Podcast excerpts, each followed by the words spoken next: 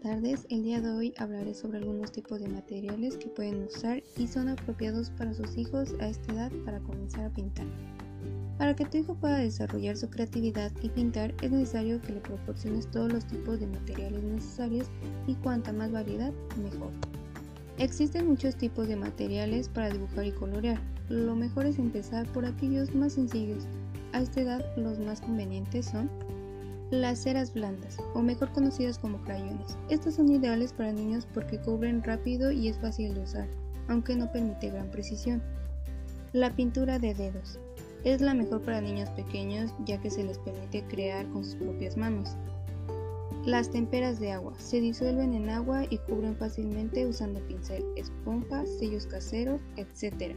Además de que es fácil de lavar de la ropa. Los rotuladores lavables. Existen rotuladores de muchos tipos, algunos de ellos son permanentes, por eso es mejor usar rotuladores lavables de agua, si hablamos de niños que enseguida se manchan la ropa. Las tizas o gises como mejor son conocidos. A todos los niños les encanta pintar con tizas sobre una pizarra. Gracias a ellas se pueden crear dibujos no permanentes, pero también muy creativos y divertidos. Los lápices de colores, básicos en todas las casas y colegios. Actualmente existen lápices de punta más gruesa para niños más pequeños.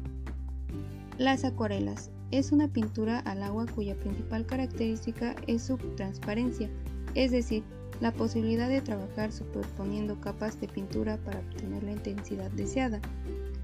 Los acrílicos.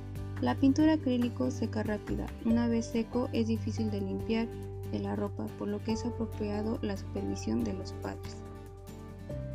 La pintura de tela, perfecta para pintar camisas, manteles, murales de tela, etc.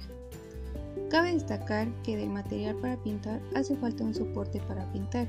La variedad también es grande en este campo, aunque lo normal para estas edades es usar cartulinas. Estos se pueden comprar sueltos o en cuadernos. Por último, recuerda que a través de la pintura los niños descubren un mundo lleno de colores, formas, trazos e imaginación. Simbolizan sentimientos y experiencias. La pintura estimula la comunicación, la creatividad, la sensibilidad y aumenta la capacidad de concentración y expresión de los niños. Que tengas una buena tarde. Hasta luego.